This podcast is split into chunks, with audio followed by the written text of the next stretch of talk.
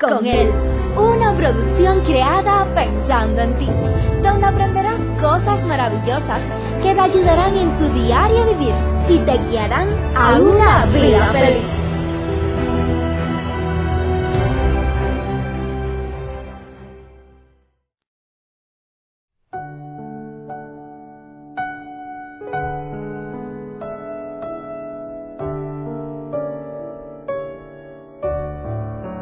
¿Cuántas ocasiones nos ha sucedido que nos hemos creado una imagen, una idea falsa de algo?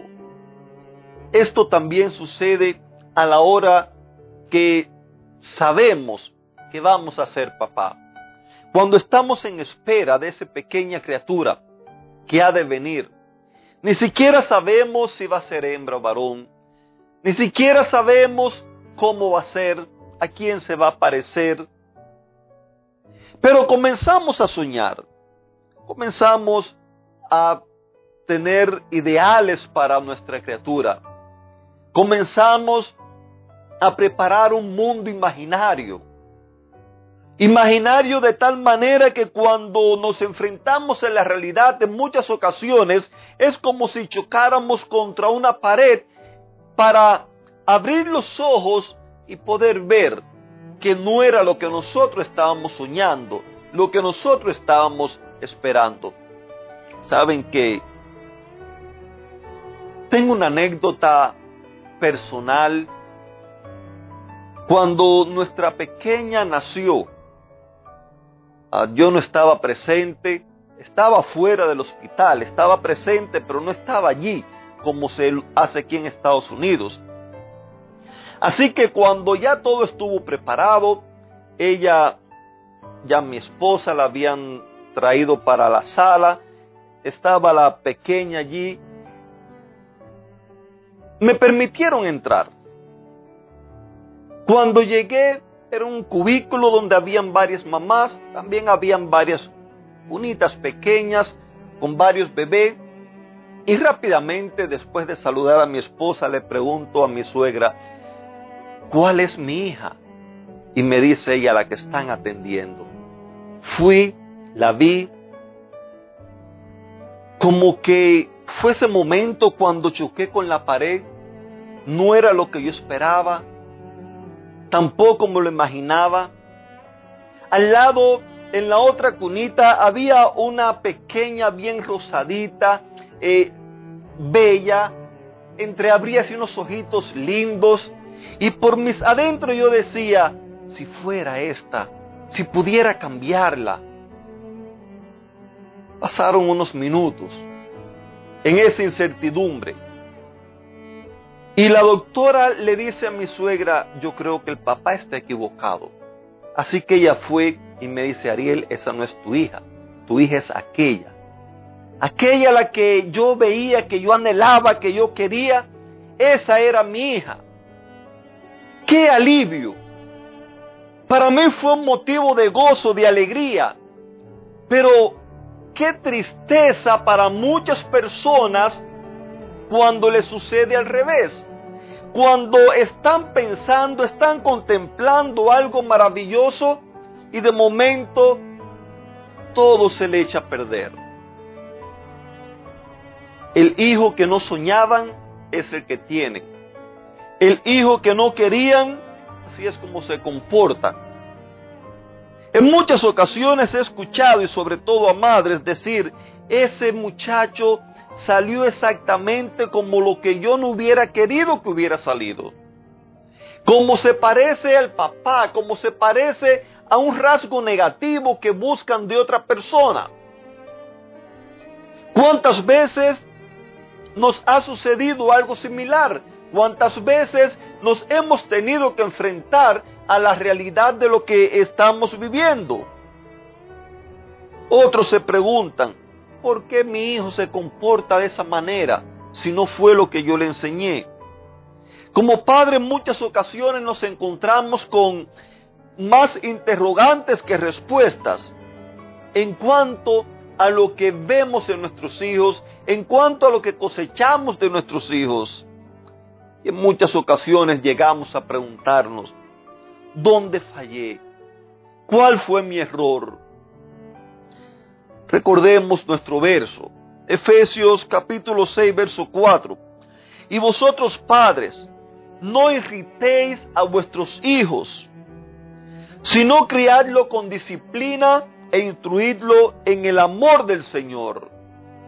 Muchas ocasiones nosotros tratando de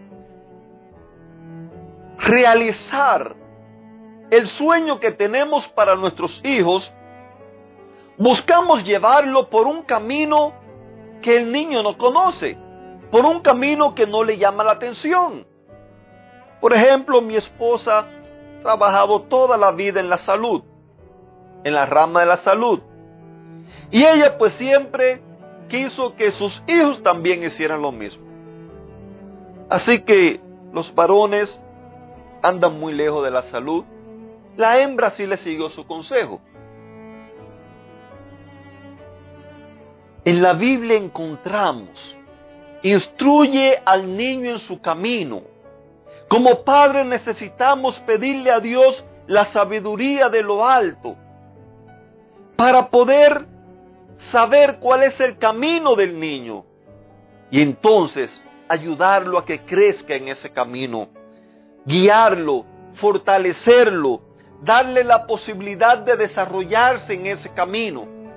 Pero tenemos la tendencia de querer llevarlos por el camino que nosotros creemos que es el correcto, que nosotros pensamos que es el que debe de ser, llevarlo por el camino quizás como me criaron a mí, llevarlo por el camino como me enseñaron mis padres, llevarlo por el camino como se hacía en mi país. Ese es uno de los graves problemas que tienen los hijos que han llegado pequeños a este país o a cualquier otro país donde hayan emigrado o, o hijos de padres migrantes que queremos muchas ocasiones imponerle la cultura que tenemos donde ellos están creciendo en otra cultura.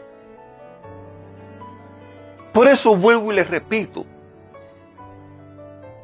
no irritemos, no irritemos a vuestros hijos, no los irritemos queriéndolos llevar por un camino que no es el que ellos quieren llevar. Y puede que alguien diga, ah, entonces hay que dejarlo hacer lo que quiera. No. Si nosotros seguimos viendo el verso, allí nos dice, criadlo con disciplina. Y la palabra que disciplina, en nuestro lenguaje actual, en nuestro contexto cultural, disciplina tiene que ver con humillación, tiene que ver con, con castigo. Pero en el lenguaje bíblico, disciplina está hablando acerca de el proceso de formación, de educación, de restauración. Y nos sigue diciendo el verso, edúquenlo o críenlo con disciplina e instruyanlo en el amor del Señor.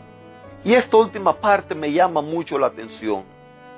Cada persona, cada hijo, usted y yo, todos tenemos un carácter distinto, tenemos un temperamento distinto, todos tenemos una forma de ser distinta. Y Dios que todo lo sabe, Dios que es sabio, Él nos manda a llevarlo por un camino o nos manda a actuar con ello bajo, el, bajo un principio y ese principio es el amor del Señor. Nos hemos preguntado cómo educaría a Jesús, aunque sabemos que Jesús no tuvo hijos, pero en la forma de él convivir, de él tratar, de él educar, de él enseñar aquellas personas que se relacionaban con él, nosotros podemos aprender muchos ejemplos muchas lecciones importantes de las cuales vamos a hablar un poquito más adelante. Por eso hoy, hoy le invito una vez más para que le pida a Dios sabiduría y podamos ser de bendición para nuestros hijos, no importa si es tan grande.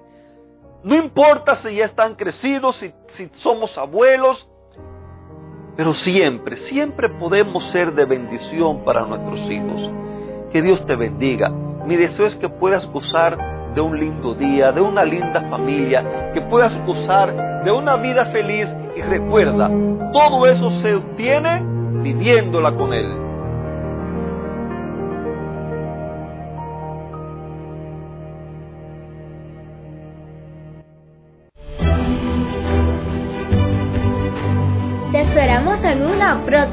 Recuerda que nos puedes encontrar en nuestras plataformas digitales iBox, Anchor y Facebook bajo el título Vívela con Él. Que la paz, el gozo y la bendición de Dios sean contigo.